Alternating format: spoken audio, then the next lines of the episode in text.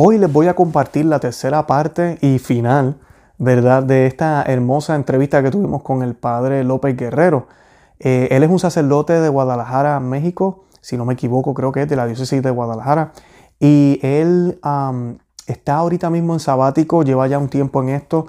Eh, él tuvo un camino eh, bien difícil en términos de llegar a conocer la verdad. y pues debido a unas cosas que sucedieron que nos cuentan en los, en los tres videos, está actualmente en un sabático. Eh, eso no quiere decir que no está haciendo nada, se encuentra en una vida de contemplación, de oración. Eso es lo que se encuentra haciendo con el apoyo del obispo. El obispo conoce su situación y lo ha apoyado hasta ahora. Tiene una muy buena relación con la diócesis.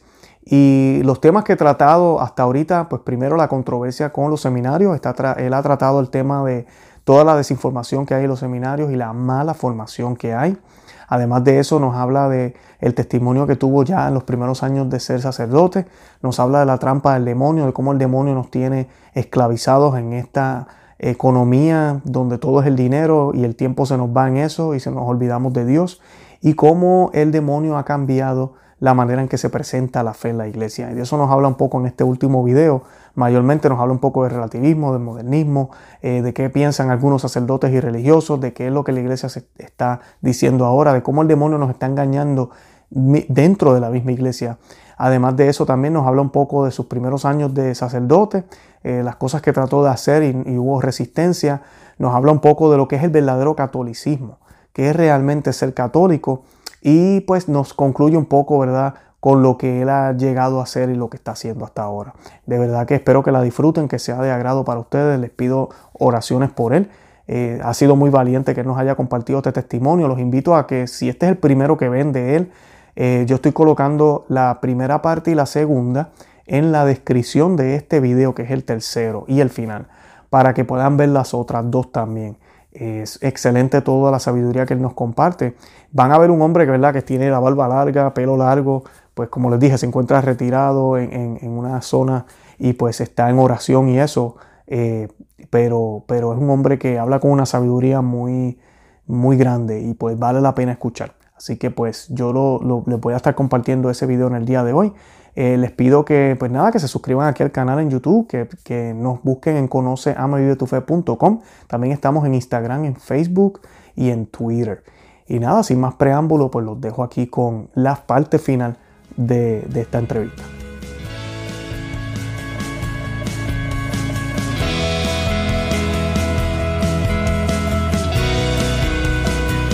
Esto está mezclado, ¿verdad? De una especie de amalgama podrida entre paganismo, cristianismo, yoga, nueva era, está de moda todo esto, ya ves.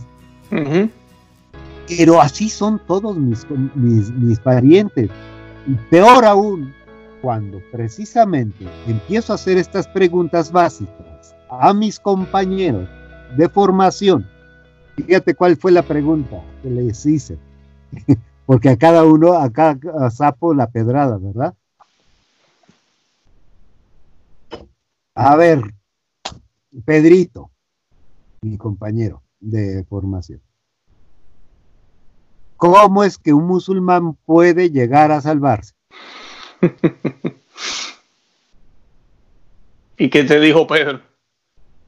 Contesta. No sé, porque ama a Dios también, porque es buena gente.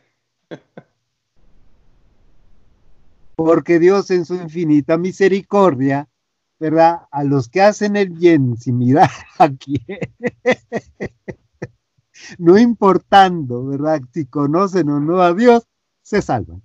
Claro, San Pablo estaba equivocado entonces.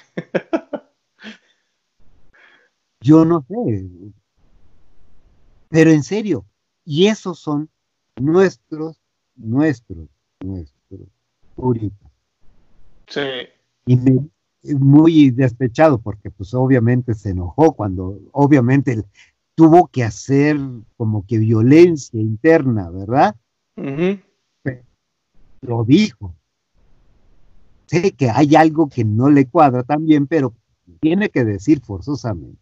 Y me dice, a ver, entonces tú, ¿cómo se salva? Le dije, pues es tan simple. Pues a ver, dime, ¿cómo? pues que alguien lo evangelice y lo bautice y se convierte y, correcto correcto ya y haz de cuenta que esa simpleza en la respuesta los deja choqueados. ¿Cómo se les espantados? Claro. Porque es tan simple la respuesta. Me recuerdas a, San Pedro cuando él hace el primer discurso después de Pentecostés, ¿verdad? Y, todos los judíos que están sentidos porque dicen, eh, rayo, matamos a, a Jesús la, como decimos, ¿verdad? hicimos el desastre que más grande que podíamos haber hecho y le dicen a Pedro, ¿qué podemos hacer? Y que él le dice, bueno, arrepiéntanse y bautícense. Y ya, así de sencillo. No, no, no, nada de complique. Es, es así de sencilla la respuesta. Y es cuestión de tomar esa decisión y aceptar a Cristo, ¿verdad? Como nuestro Salvador. Y entonces, esas preguntas tan simples bueno, sé que causan mucho esforzo y mucha molestia, pero son básicas.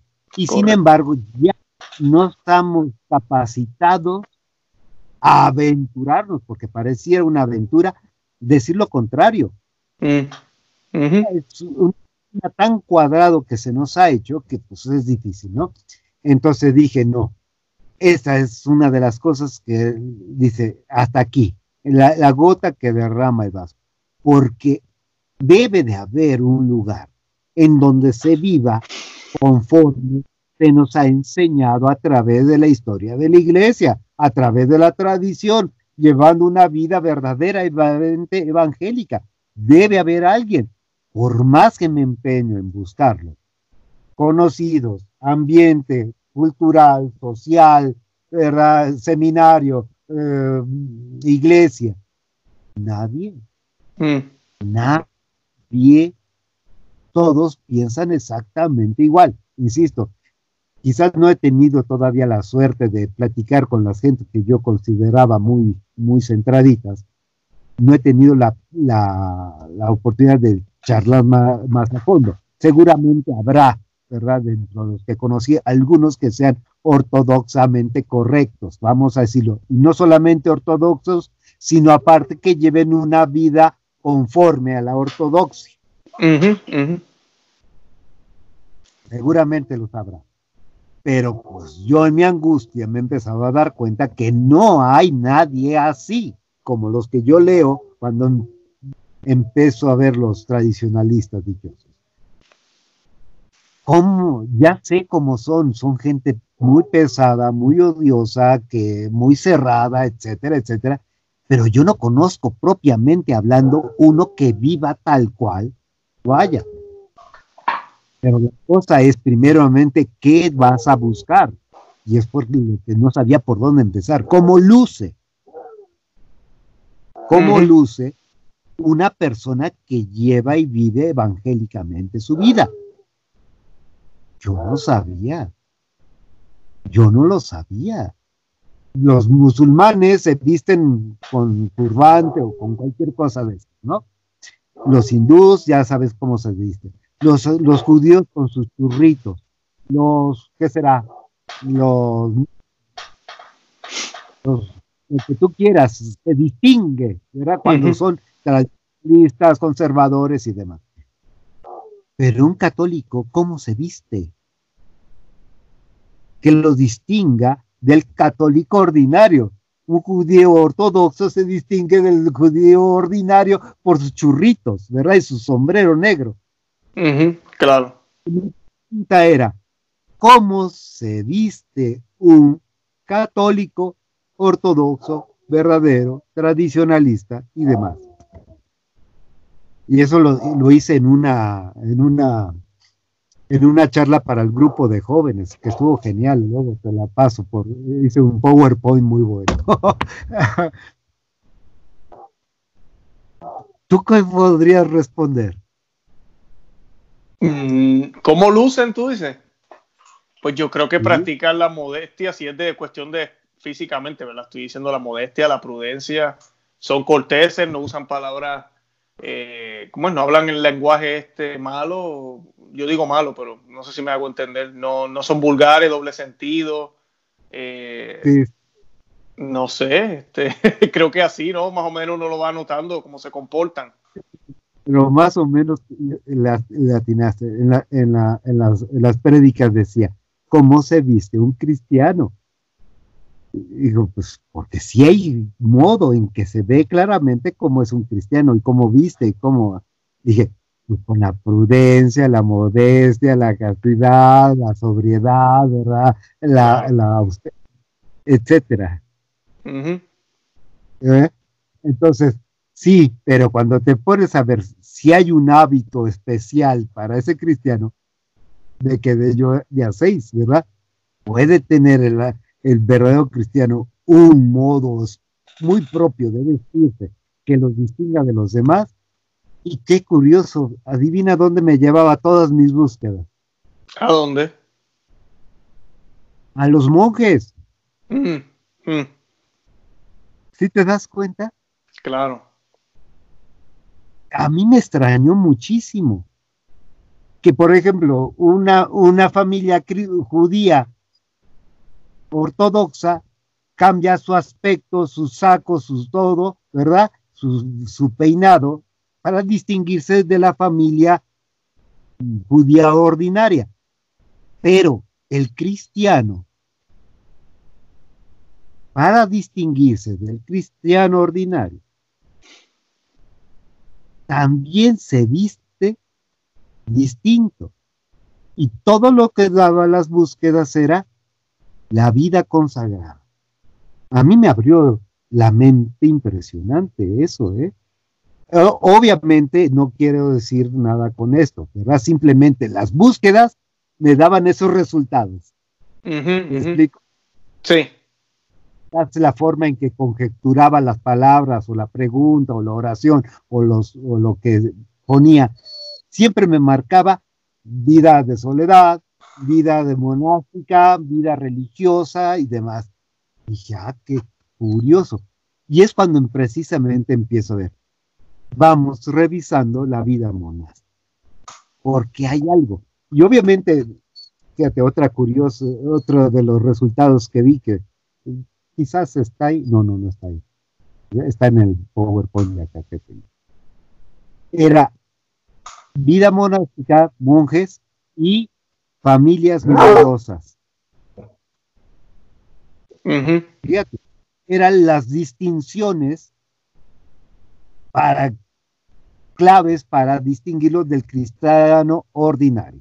Claro, y lo son, y lo son, porque uno va a las comunidades, eh, yo que cambié así de parroquia, iba a una Novusoldo, como decimos, y, a la que voy ahora, eh, que también es en la diócesis y eso, a veces la gente interpreta, piensan que uno no está en comunión con Roma, si estamos en comunión con Roma, gracias a Dios, la parroquia que yo voy es diocesana, pero es tradicional. Y tú ves la familia, muchísimos bebés, muchísimos. Yo no tengo problema con mis bebés, no me siento mal, porque pues, hay otros que tienen bebés también. Eh, esa es la diferencia, uno ve las familias grandes eh, y la modestia también, la bandera de vestir para ir a la Santa Misa. Eh, tú notas la diferencia, la gente bien vestido, no tiene que ser con corbata y toda la cosa, pero la mujer va modestamente vestida ah, como debe ser. Claro, pero entonces sí hay una forma que se distinguía y a mí me llamó mucho la atención. Fue cuando precisamente el libro ese que te menciono, que lo recomiendo que lo lean muchísimo, porque ahí es, digo, seguramente hay otros mejores, ¿verdad? Pero de los que pude conseguir. ¿Cómo se llama el libro de nuevo, padre? ¿Mande? ¿Cómo se llama el libro de nuevo, padre? Que dijo. De Cristo del mundo, del padre José María Iraburu. Ok. Está ahí, tiene un, una, un, por, un sitio web que se llama Gratis Date, ¿verdad? Y ahí están toda una serie de autores cristianos muy buenos. Mm. Pero el de él, este propiamente hablando, habla precisamente de cómo desarrolla la, la comunidad cristiana inicial, originaria, hasta la fecha. Y te das cuenta efectivamente la marcaba esa diferenciación. Ya te lo comentaba la vez pasada, ¿no? Pero para mí fue una, un abrirse de ojos, porque yo, aunque siempre fui, ¿verdad? Nunca quise ser diocesano, vamos a decir. Pero pues no, por lo, que te conté, pues tuve que caer con los diocesanos. Pero no, toda mi tendencia era religiosa. Era verme un San Francisco, era verme un San Martín de Porres, era verme una Santa Teresa, era verme un San Juan, etcétera porque eran mis, mi esquema, mis modelos de vida. Vamos. Claro, claro. De vida, nunca oí hablar de San Juan María Vianney, ¿verdad? María Vianney. De San Juan María Vianney no le hablaron en el seminario, no le creo. Exactamente, y eso porque, fíjate, Pero si eres el patrono de los sacerdotes, ¿cómo va a ser? No puede ser. Pero, No, lo curioso es que hablaron de San Juan, de María Vianney, pues, para tener una espiritualidad diocesana. Ay, ay, ay, ok. Al parecer no la había. Tuvieron que la. Sí. ¿Me explico? Entonces dije, pues, ¿a qué le tiraban antes entonces? Mm sucedió durante mi formación, estamos hablando 2004, 2000, 2000, 1998 más o menos. Estaban viendo unos fundamentos para la espiritualidad diocesana, como que no la había. Hmm. Y fíjate que no me he puesto a, a indagar más al respecto, pero apenas pareciera que la estaban armando la espiritualidad como que sacándola de la manga, ¿verdad? Claro, claro, claro.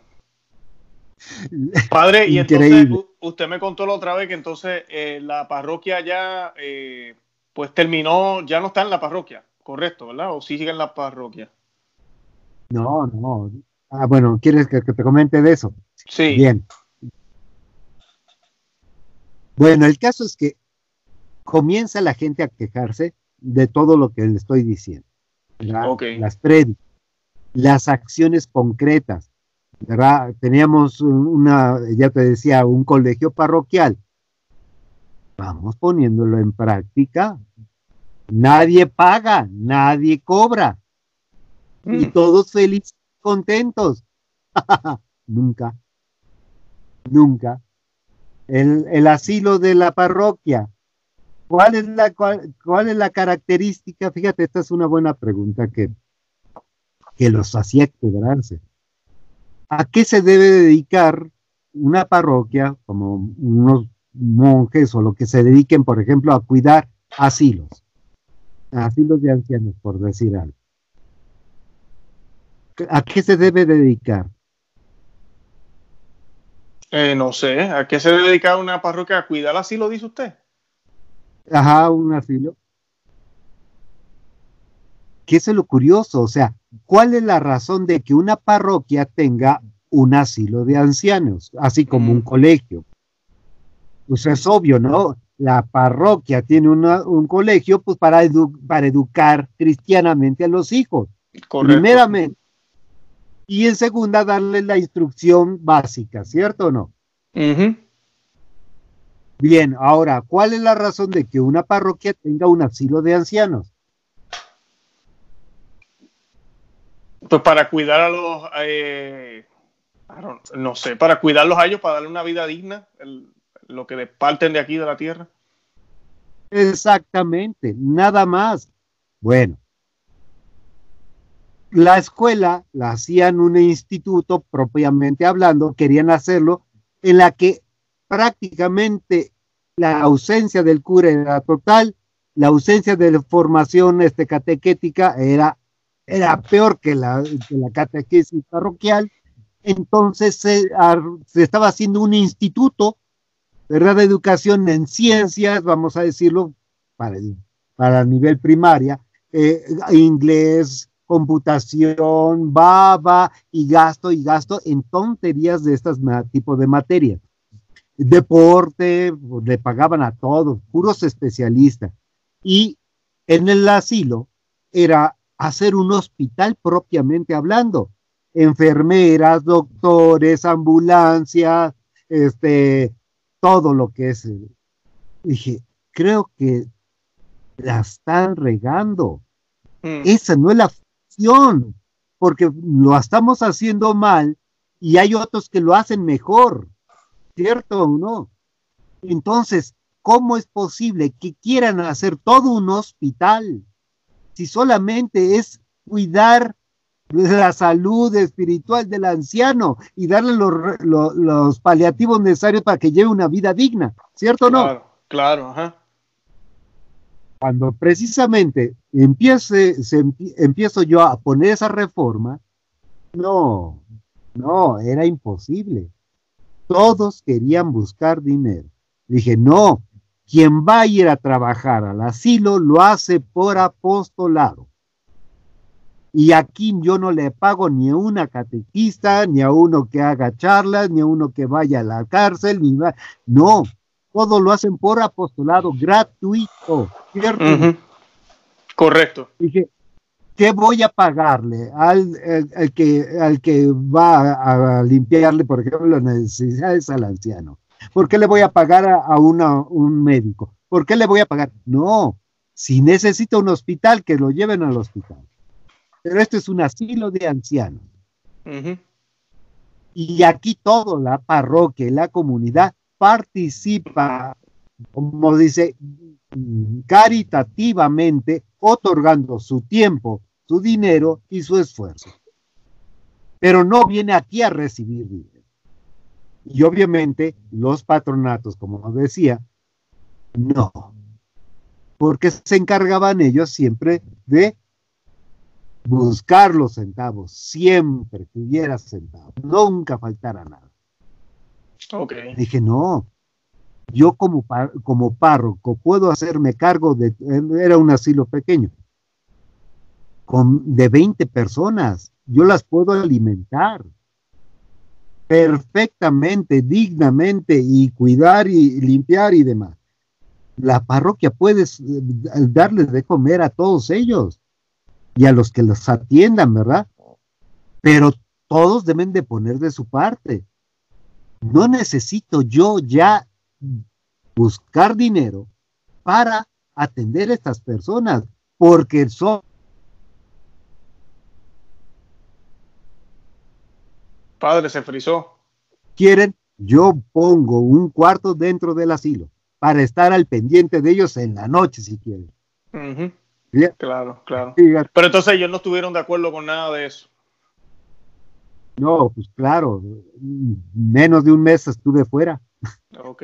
El obispo, usted me contó que el obispo entonces lo puso en, ¿cómo que se llama? Eh, como sabático, me dijo, ¿verdad? Esa es la palabra. exacto. O sea, todas estas reformas, todo esto, porque precisamente también empecé a hacer la misa ad oriente. Ah, de verdad. Ah, esa parte no me la contó. Yo no sabía esa parte todo junto con pegado. O sea, toda la conspiración la estuve poniendo en práctica. Todo lo que yo iba a encontrar nuevo, el error en que habíamos cometido, lo quise enmendar inmediatamente. Todo, todo. La espiritual, la vida, ¿verdad? Este, cosa más sacramental y la vida pastoral. Era juntos. Obviamente, fíjate, lo curioso, se enojaban más por el dinero que por lo, por lo otro, por lo, por lo litúrgico. Pero todos respingaron, todos respingaron. Cuando me di la vuelta, porque, ¿para qué? Es que no vayan y debe haber una catequesis. dije, no vienen a la catequesis. No vienen a la catequesis. Empiezo a correr a los, a los que, a los músicos, ¿verdad? Del templo, obviamente reventaron de rabia. Claro, claro. porque era, ya tenían su derecho. Quité los ministros de la Eucaristía.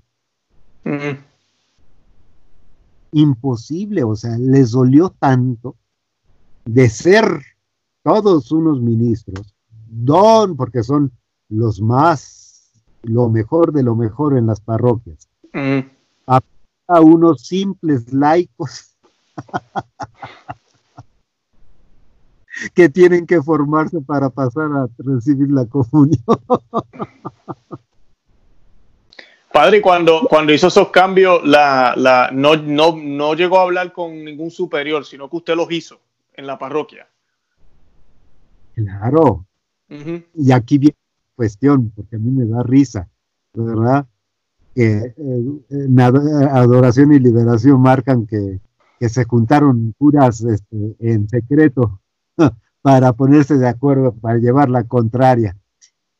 No, cuando tú ya te vas instruyendo y te das cuenta qué es lo correcto, y no solamente lo correcto, lo verdadero, lo bueno, esa es tu fe en la cual te ordenaste o te ordenaron sacerdote, ¿por qué voy a pedir permiso? Claro, claro. ¿Sí me explico? Entonces, vamos, una, una de las cosas que les enojó mucho a otras de las más es haber quitado el catecismo, ¿verdad? Eh, los libros de catequesis de la diócesis. Eran nueve libros. Conocí yo en persona cuando lo estuvieron haciendo el- el- los libros del catecismo. Eran puros psicólogos y terapeutas y, ¿cómo se llaman? Para niños, que ni siquiera eran católicos. Mm. Fíjate. Sí. Entonces yo conocí a los fulanos de tal y válgame Dios. Bueno, no solamente eso, sino que cuando los instauró el obispo, obviamente a, a la fuerza, los curas no estaban de acuerdo, porque Mm. eran nueve, nueve años de formación catequética. Wow. Nueve años. ¿Quién puede mantener a los niños en la parroquia nueve años? Desde los cuatro años de edad. Sí. Era algo tan absurdo, pues, imposible de cumplir, pero bueno. Lo metieron a calzón. Cuando yo quito, el, lo, cambio la, el catecismo, ¿sabes qué catecismo puse? ¿Cuál puso? ¿El de Baltimore? ah. Ya, pues, ha de ser muy bonito. ¿Cuál El puso? San Pío- ¿El de San Pío X? Aquí hay uno que se le llama el, el padre el padre Ripalda. No sé si se oye por allá. No, no, no, ese no lo he escuchado. Es un catecismo también. Sí, es el, es, haz de cuenta, es el, eh, es el catecismo de San Pío X. Claro, ajá. Nada más que un poco más reducido, son 260 preguntas. Sí, así bueno cuando son así. Eso es lo que a mí me gusta del de, del de San Pío X, que es pregunta y respuesta, pregunta y respuesta. Es bien fácil de leer, eh, sencillo. Sí, sí, o sea, que lo podía dar en un año. ¿verdad? Bien dado, bien explicado y bien todo. La- el catequista, ¿verdad? No tenía que ir a las reuniones de catequesis para aprender pedagogía, ¿verdad? claro, claro. Una niña ya mm, lo suficientemente formada podía dar el catecismo siempre y cuando pudiera leer, ¿verdad? Y dedicarse a los chavales. Así de simple. bueno, eso les dolió tanto, tantísimo, tantísimo, que de plano dijeron no. Wow. Y ya, pues caer propia que me sacaron. Hasta que me dijeron tres opciones.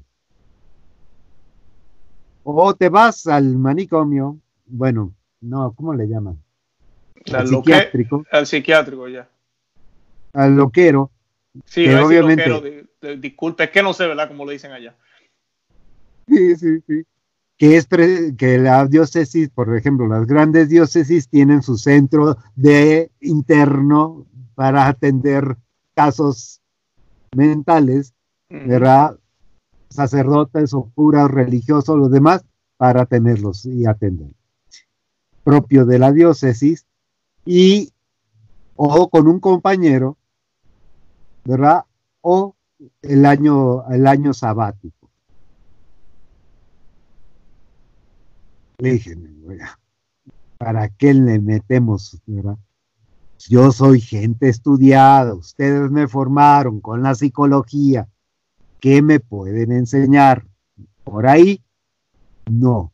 Y de hecho, fíjate, tuve que asistir, si te dije, no, tres meses, tres meses, una vez a la semana, para que me hicieran mi examen.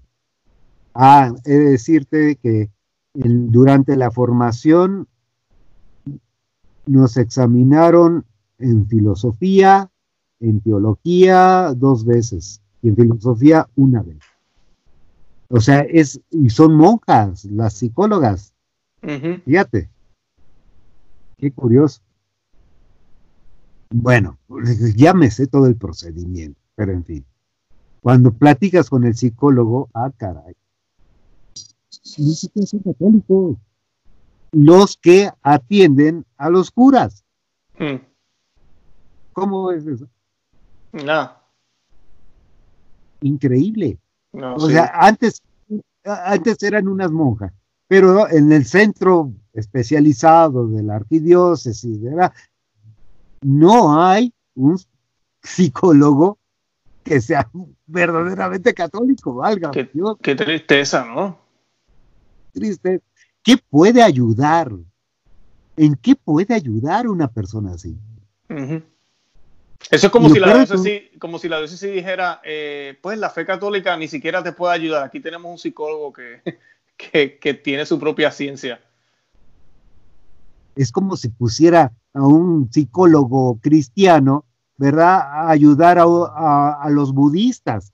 ¿Qué los podría, bueno, no, con la concepción actual, ¿verdad?, del cristianismo que tenemos. Pues no, pues pondrían a un budista, supongo yo. Pero en fin, así de ilógico. Pero el caso es que dije, de las opciones que hay, por favor. Claro que acepto el, año sabático. Y tres años después ya llevo viviendo así. Tres años de sabático. Sí, sí. Y, padre, hace, algo más? ¿Ayuda ahí en la comunidad? ¿Cómo, ¿En qué se encuentra envuelto ahorita? No, no. Yo, yo, le decía precisamente al obispo, cuando hago bien, me va mal. Cuando hago mal, me va peor. Mejor no quiero hacer bien ni mal, la canción, ¿verdad? Eh, no quiero hacer bien ni mal, a ver si me va mejor Dije, yo lo que yo estoy buscando es una un director espiritual, un lugar donde pueda yo realmente reflexionar mis actos, la vida que he llevado, los aciertos, los errores que he incurrido, para poder examinar en qué me equivoqué. Hay algo que está mal, es obvio, porque no cae, no me aguanta una comunidad, la que sea, ser de parroquia de pueblo o ser parroquia de ciudad, no cuadro con ningún compañero, no me aguantan ya. Muy, muy amigos, empezamos a distanciarnos. Ok. A ninguno. ¿Cómo voy a caer con un compañero, mi amigo, en el cual ya no tenemos nada que hablar, no concordamos en nada. No concordamos en nada. No cuadro aquí, no cuadro allá. Yo necesito ya un lugar en silencio. ¿Y qué le dicen? ¿Qué le dice el obispo? Pues dijo, pues hazlo. Sí, claro, desde las tres opciones, agarra la que tú quieras, en este caso el año bisiesto. Dije, claro, hasta aquí voy. Me voy. ¿A dónde te va? digo, ya consigo un lugar en donde puedo caer, ¿verdad? Y le digo, no se apure, porque esa comunidad, ahorita en la comunidad que estoy me corrieron también, ¿verdad? La parroquia pertenece, pues era el lugar donde estoy eh, pertenece a la parroquia donde estuve. Entonces, dije, no, no me pienso meter en la comunidad, ni por error, porque ya sabemos en qué acaba el asunto. No, dije, estoy fuera del pueblo, alejado del pueblo. No, mi intención es no salir nada, nada, vivir una vida eremítica, cerrada, encerrada en el perro, para que me entienda bien. Dice, como que no lo creía, ¿verdad? ¿Y cómo vas a vivir? Dije, pues Dios proveerá. claro. Ya tenemos algunos, este, algunos, me he estado preparando precisamente para, para, para esto, o sea, porque yo ya lo veía venir, yo ya lo veía venir, simplemente estaba viendo en qué momento la cosa tronaba. Porque de decirte que precisamente a tal punto estaba que no, no me aguantaba nadie, que le decía a mi compañero, es que me van a correr, me van a dar de baja y van a tratar de doblegarme, ¿verdad? Para decir, quédate aquí, quédate acá, porque propiamente hablando, fíjate qué es lo curioso, ninguna acción que hacía era fuera de lo que haría un cura normal. ¿Me explico? No, sí, sí. Simplemente era el, enfoque que le daba más radical.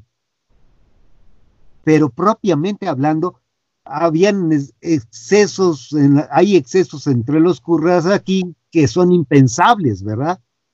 Es lo que te decía de la mama y demás era, o sea, son cosas ridículas que podrían correrlas fácilmente a cualquier cura.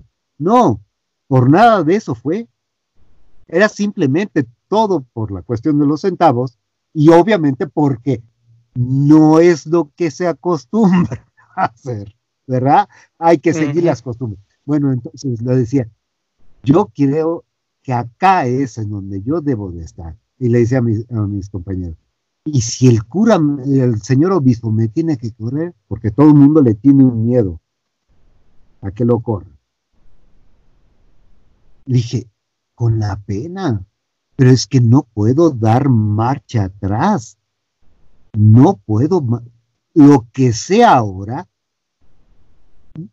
sería, ¿verdad? Tan ilógico. No, claro. Sería tan ras, ¿verdad? la palabra. Cómplice, ¿verdad? Asalariado, yo ya no puedo dar marcha atrás y si me van, me van. Me Ya. Padre, pues yo lo felicito porque usted ha sido un hombre valiente. Usted se ha dejado guiar por el Señor. De verdad que sí. Y sí costó, ¿eh? la verdad que sí, porque te digo, aunque sí me venía ya mentalizando y preparando, vamos a decir, materialmente para esto, yo sí sabía que iba a entrar en una verdadera crisis. Mm. Porque habría llegado un momento en decir, hasta tal punto de que ahí se ven, yo me retiro. Le dije, no, me decía, no lo hagas así, debe.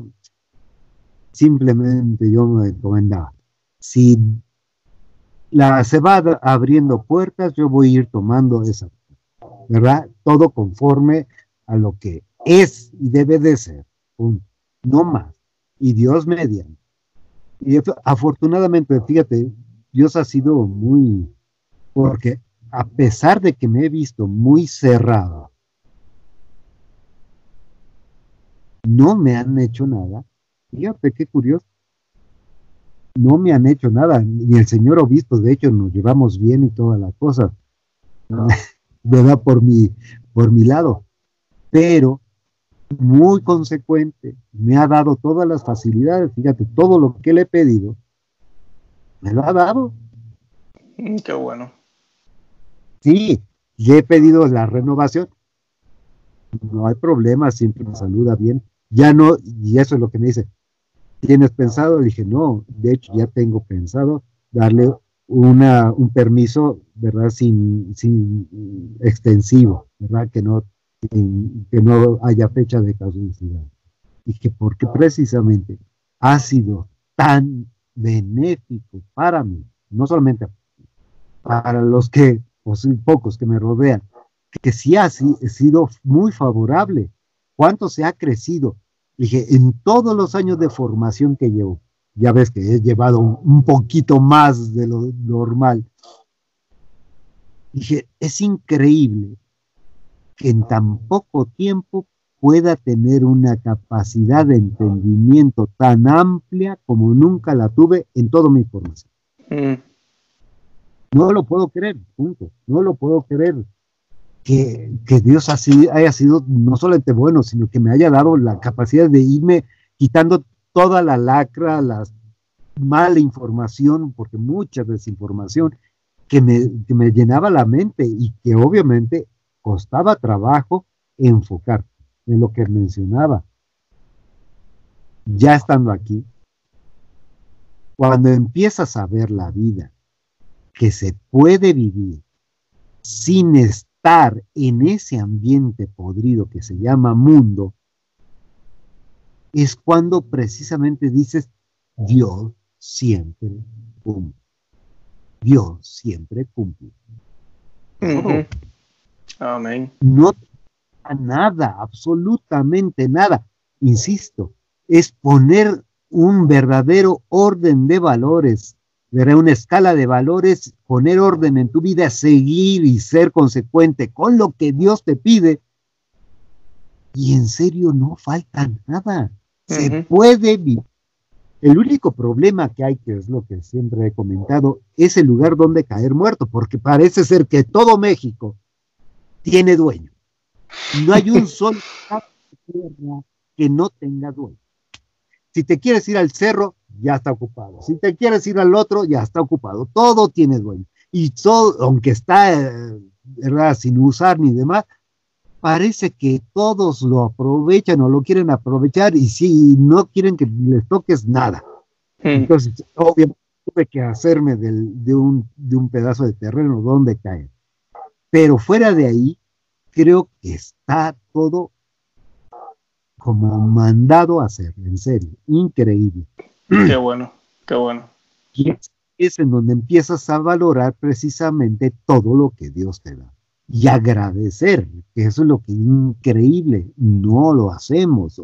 Te damos gracias, Señor, por estos alimentos, pero ¿por qué? Si está tu despensa llena de alimentos, dale gracias al refrigerador que te los mantiene. Dale gracias a la despensa, dale gracias a tu patrón. Pero ¿por qué a Dios? ¿Me explico? Sí. Y es precisamente que cuando ves que, que te, de Dios te puede caer directamente el asunto. Ah, creo que ahora sí se empieza a vivir todo conforme a la fe. Cuando sabes que, por ejemplo, lo que tienes, lo tienes que valorar, no solamente valorar, sino que es, vamos a decirlo, es un trato directo con Dios. Es un directo con Dios. Ya no hay intermediarios en el asunto. Claro. Es cuando dice, sí, cierto. Y vamos a decirlo, todas las citas bíblicas, ¿verdad? Literalmente, puedes hasta leerlas casi literalmente. Yo todavía tratando de descubrir cómo es ese alimento, ya ves lo que decía la, la samaritana, ¿verdad? Dame de esa agua viva para no tener que recogerla, ¿verdad? Sacar. Dame de eso, o danos siempre de ese pan, ¿no? Estoy seguro, estoy seguro que, insisto, con todo lo que el demonio nos quiere ocultar para alejarnos de Dios, ¿verdad? Vernos siempre la precaria necesidad de conseguir alimento, bebida.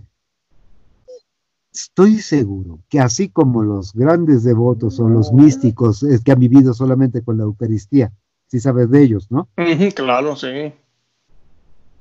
Estoy seguro que no solamente es un don carismático, ¿verdad?, a una persona en particular, es algo que Dios da a sus hijos. Y no y, la Eucaristía ya lo viene todo, ¿verdad? Viene todo. Pero en la alimentación en sí, estoy seguro que Dios la da a sus amigos, punto. Así de simple. ¿Cómo es tan simple? ¿Te acuerdas del pasaje ese de, del pajarito, verdad? Y los lirios del campo. Los lirios del campo. ¿Verdad? Que dice, a todos, a ustedes con más ganas les voy a dar o se les da el asunto, ¿verdad? No se apuren de lo que han de comer. se acabó. La mala instrucción siempre nos dicen que va a ser por la caridad, que va a ser por tu esfuerzo, por tu empeño. Pero eso es semi-pelagianismo, ¿cierto o no? Correcto, sí.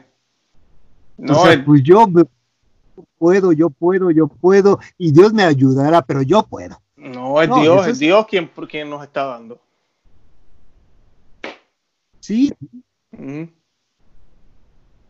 Ese es el caso. Entonces, cuando estás aquí, te das cuenta que sí vas por un buen camino. Nada más es pensar, pues insisto, por eso el libro del padre eh, eh, José María Iraburu te va, te va explicando la vida monástica, cómo le hacían los ermitaños, cómo le hacían los conventos, cómo le hacían. Si antes lo hacían y vivían, nada más por poner el caso, ¿verdad? De San Juan Bautista, que chapulines y miel, bueno, pero él era chapulines y miel. ¿Has visto la película de San Charbel o La vida de San Charbel? ¿La has leído? No, esas no, no la he visto. ¿Sí conoces a San Charbel? No, no conozco la historia. Bueno, es un es un monje maronita o algo así del rito mm. maronita de los de Oriente santo, pues, San Charbel se llama. Es muy interesante. Hay una película de él. La voy a este, buscar, sí, la busco. Está mala, pero la historia de su vida es la, buena. ¿Sabes qué comían? Son ermitaños, ¿verdad? Pero ¿sabes qué comía San Charbel? Y estoy hablando del siglo pasado, antepasado, 18. Tres hojas de hierba. Wow. Y eso es lo interesante. Lo interesante. Los monjes, en su búsqueda por Dios, en su acercamiento a Dios, en su conocimiento de Dios, podían llevar una vida normal, vamos a decirlo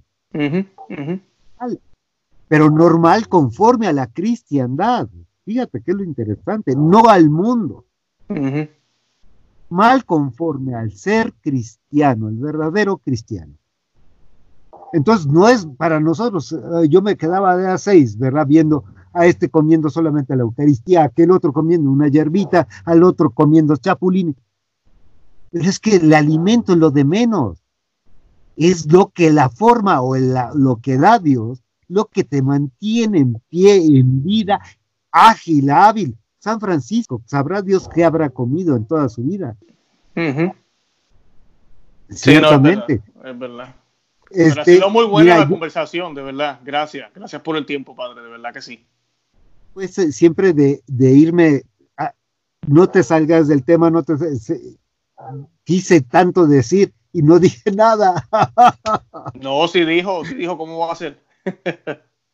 Tenemos bastante, ¿no? Gracias a un millón de verdad, padre. Y no, y seguir, vamos a seguir en contacto. Ore por mí, mi familia. Yo voy a estar orando mucho por usted también. Y de verdad que lo admiramos mucho. Estamos muy, muy emocionados con, lo que usted ha hecho y, el Señor lo va a seguir guiando. Lo está utilizando usted eh, como instrumento. Sí, mira, este, pues a ustedes gracias, eh, porque precisamente es que sí se puede. Una, que Dios cumple. Dos, y que no solamente es para un fulano, ¿verdad?, excéntrico que se quiere apartar del mundo, que lo puede hacer cualquier gente en cualquier situación, casado, soltero, viudo, divorciado, anciano, enfermo, no hay cimiento para que podamos hacer las cosas como Dios manda, que eso es lo bonito. Y hay modo de hacerlo, ¿verdad? Eso es lo que quisiera mostrar, quizás en otro momento, obviamente. Pero sí quisiera yo meterme un poquito más para acá en los errores que he caído precisamente y las experiencias que he tenido en este tipo de vida, siguiendo, ¿verdad? Lo que de ordinario hacen el mundo cuando se quiere salir de, de ese sistema, pues son todavía otras trampas del enemigo precisamente para apartarte de Dios. Y es como fui resolviendo esos asuntos, ¿verdad? Que ir centrando siempre, siempre, ¿verdad? Las cosas en Dios. Porque hasta en cierta, la misma forma de apartarse del mundo, lo puedes hacer de mil formas, ¿verdad? Claro, pero no, sí. La, el modo cristiano de hacerlo, como la tradición lo fue marcando, ¿verdad? En fin, pues yo te lo agradezco. Pues. No, gracias a usted, padre. De verdad que nada, que descanse. De verdad que gracias un millón. El Señor lo bendiga y nos seguimos en contacto. Sí,